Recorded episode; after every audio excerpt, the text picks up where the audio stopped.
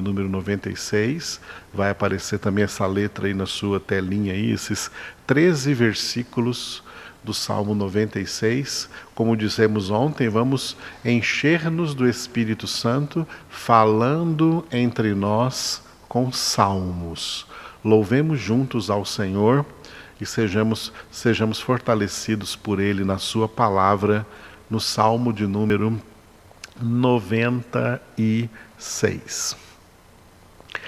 Cantai ao Senhor um cântico novo. Cantai ao Senhor todas as terras. Cantai ao Senhor, bendizei o seu nome. Proclamai a sua salvação dia após dia. Anunciai entre as nações a sua glória, entre todos os povos as suas maravilhas. Porque grande é o Senhor e muito digno de ser louvado temível mais que todos os deuses, porque todos os deuses dos povos não passam de ídolos. O Senhor, porém, fez os céus. Glória e majestade estão diante dele, força e formosura no seu santuário. Tributai ao Senhor, ó famílias dos povos. Tributai ao Senhor glória e força tributai ao Senhor a glória devida ao seu nome. Trazei oferendas e entrai nos seus átrios. Adorai o Senhor na beleza da sua santidade. Tremei diante dele todas as terras. Dizei entre as nações: Reina o Senhor. Ele firmou o mundo para que não se abale e julga os povos com equidade. Alegrem-se os céus e a terra exulte, ruja o mar e a sua plenitude. Folgue o campo e tudo que nele há.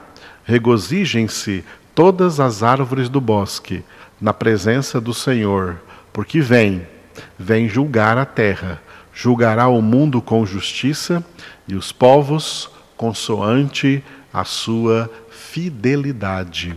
Aleluia. Esse último versículo diz que o Senhor vem, vem julgar a terra. A vinda do Senhor está próxima. Como está escrito no livro do profeta Amós, essa é uma mensagem para nós hoje. Prepara-te para te encontrares com o Senhor, porque ele vem. Primeira vez, Jesus veio como Salvador. Segunda vez, virá como juiz. Julgará vivos e mortos. Então, prepare-se para a vinda de Cristo Jesus. Mas eu gostaria de louvar a Deus com vocês hoje no versículo de número 9 deste salmo. Versículo 9: Adorai o Senhor na beleza da sua santidade, tremei diante dele todas as terras. Eu estava orando a Deus mais cedo com este salmo, né? E me lembrei dessa palavra muito conhecida aí desse versículo 9, né? que inclusive já foi transformada aí em, em letras de cânticos que nós cantamos, nós cantamos nas congregações. Adorai o Senhor, essa expressão, na beleza da sua, na beleza da sua santidade. E eu fiquei pensando, como será a beleza da santidade de Deus? Nós falamos bastante de santidade porque a Bíblia fala de santidade. E falamos bastante de santificação porque a Bíblia fala que sem santificação ninguém verá o Senhor. E eu tenho sempre explicado essa, essa questão dessas duas palavras, santidade e santificação.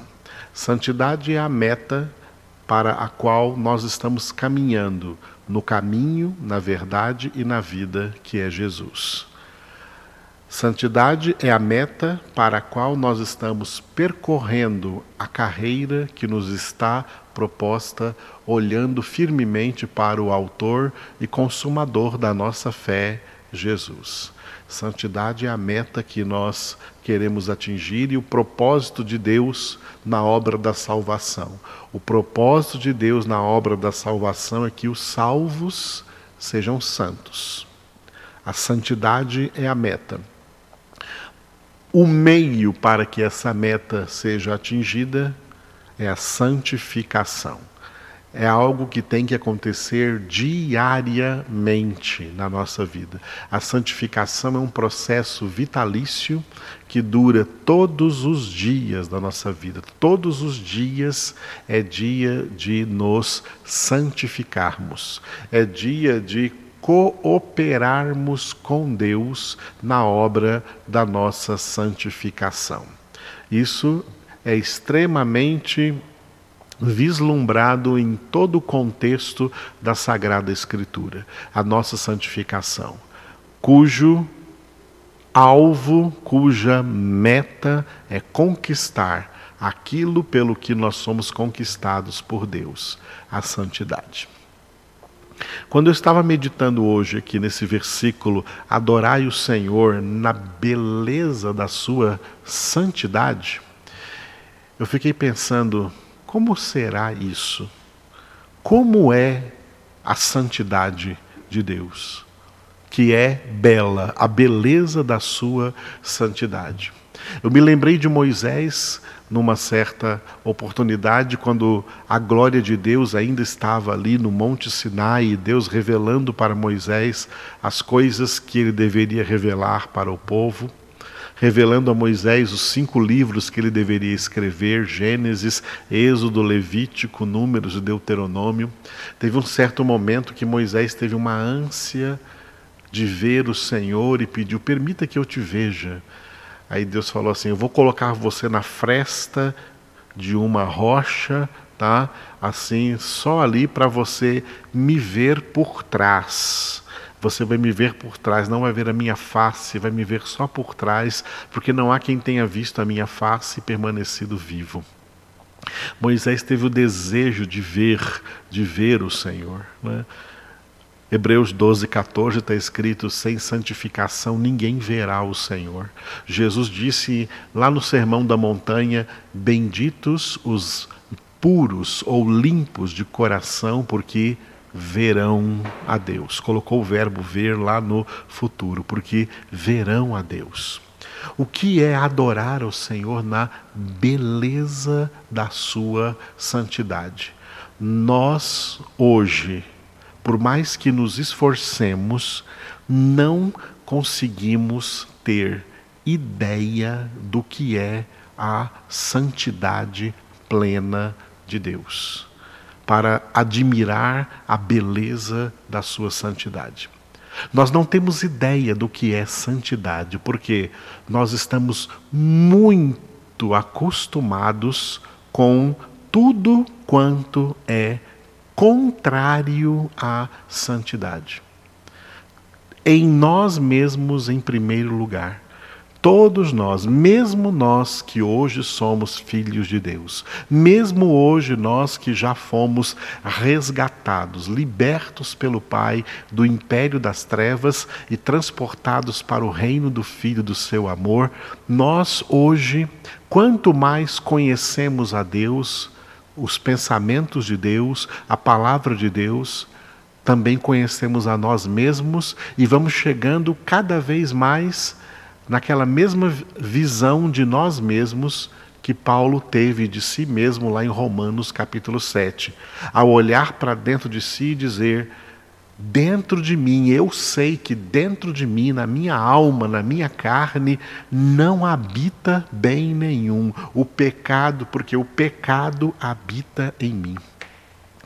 A palavra de Deus diz que, além do que está dentro de nós, diz tudo o que há no mundo. 1 João capítulo 2, tudo o que há no mundo, ou seja, na humanidade, mundo ali significa humanidade, é a concupiscência da carne, a concupiscência dos olhos, a soberba da vida.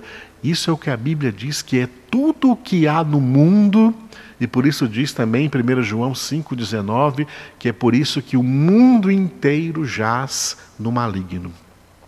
A nossa mente, nossas emoções, nossa experiência humana, nossa experiência de vida humana é muito próxima de tudo quanto é contrário à santidade. Irmãos, na verdade, nós não sabemos o que é santidade. Nós não temos ideia do que é santidade, muito menos temos ideia do que é a beleza da santidade de Deus. Nós convivemos com muita coisa pecaminosa, muita coisa contrária a toda ideia, a toda ideia de santidade.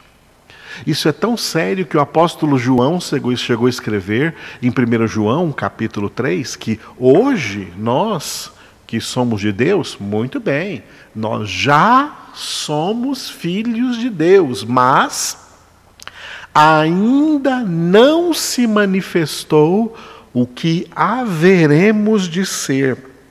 Sabemos que quando Jesus se manifestar, seremos semelhantes a Ele, seremos tal como Ele é, ou seja, nós seremos santos, plenamente santos, plenamente perfeitos, como Ele é hoje. E aí João conclui dizendo, né? Todo aquele que nele tem essa esperança, a si mesmo se purifica, como também ele é puro, como Jesus é puro.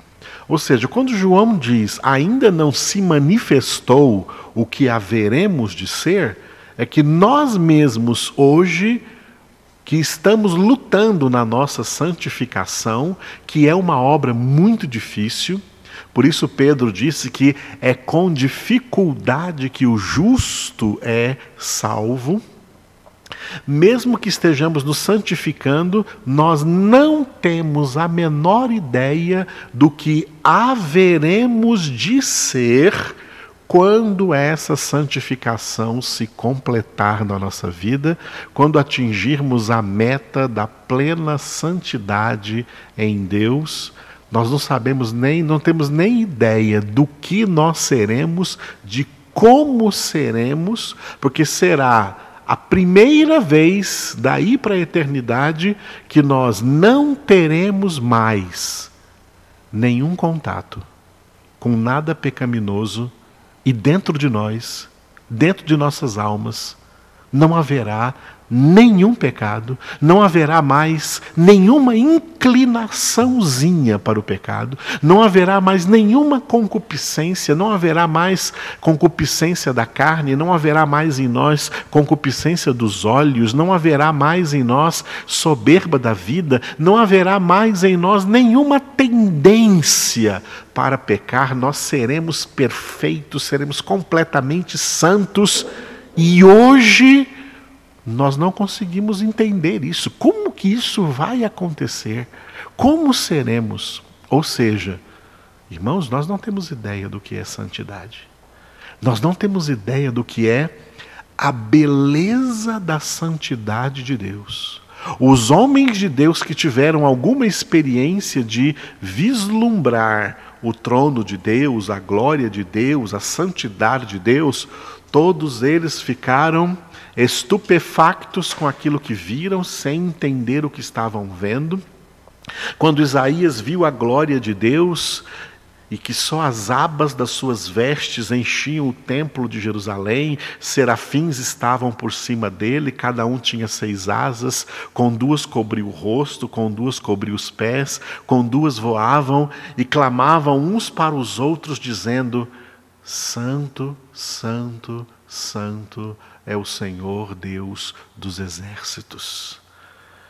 Quando Isaías teve essa experiência, lá em Isaías capítulo 6, ele disse: Ai de mim, porque sou um homem de lábios impuros e habito no meio de um povo de impuros lábios, e mesmo assim eu vi a glória de Deus, eu vi a santidade de Deus.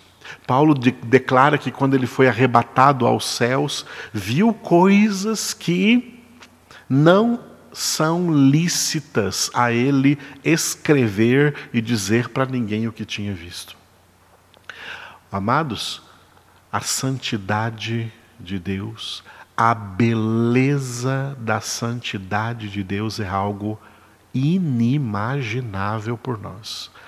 Contemplar o que vamos ver ao contemplar a beleza da santidade de Deus é algo que agora É bem explicado naquele texto. Agora, nem olhos viram, nem ouvidos ouviram, nem o coração humano imaginou o que Deus tem preparado para aqueles que o amam.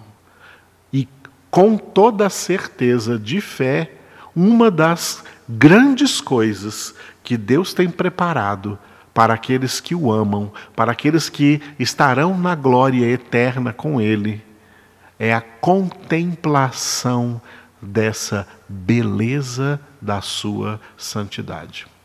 Que Paulo disse em 1 Coríntios capítulo 13 que agora vemos como por espelho, obscuramente.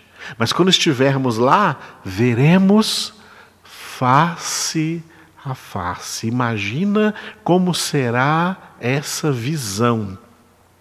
Nós ficamos maravilhados como quando vemos visões tão bonitas da criação de Deus, a visão de uma praia, do horizonte, do mar, de montanhas, quando temos visões de paisagens tão bonitas, tudo que Deus criou e toda essa beleza da criação de Deus que reflete reflete um milionésimo aí, se pudéssemos colocar um número, né, de toda a beleza da santidade de Deus, essas coisas todas vão passar, vão deixar de existir, passará os céus e a terra. Mas o Senhor é eterno a beleza da santidade do Senhor é eterna. A santidade do Senhor é eterna. Ele, ele está com essa santidade agora. Ele está na plenitude dessa santidade agora, como sempre esteve durante toda a eternidade e desde o princípio da criação até hoje estará até o fim, por toda a eternidade, com essa mesma santidade que ele tem hoje. Na sua santidade não existe em Deus, Deus é um ser que não tem nele mesmo nenhum traço de iniquidade, nenhuma manchinha sequer de pecado. Deus é impecável. Não há pecado em Deus. Deus está eternamente acostumado com total santidade, total pureza. Não há um milímetro de impureza em Deus. Ele é totalmente puro, ele é totalmente santo. A beleza da santidade de Deus reflete plenitude de santidade. Nós não temos ideia do que é isso, irmãos. Não temos ideia do que é isso, porque a nossa experiência humana, desde a concepção, como Davi disse, já fomos concebidos, gerados, nascidos em pecado. Vivemos em pecado.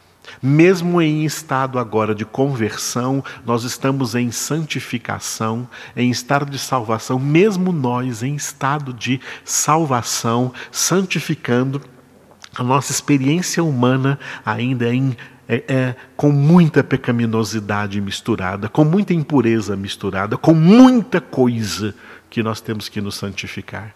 Nós não temos ideia do que é santidade, daquilo que só conheceremos plenamente quando perdermos toda a nossa pecaminosidade. E aí já estaremos para sempre diante de Deus, porque a nossa luta contra essa pecaminosidade, a nossa luta contra o pecado é até a morte.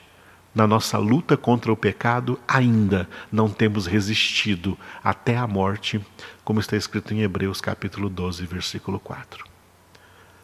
E a palavra de Deus diz para nós: adorai o Senhor na beleza da sua santidade e pensar no tanto que Deus é santo.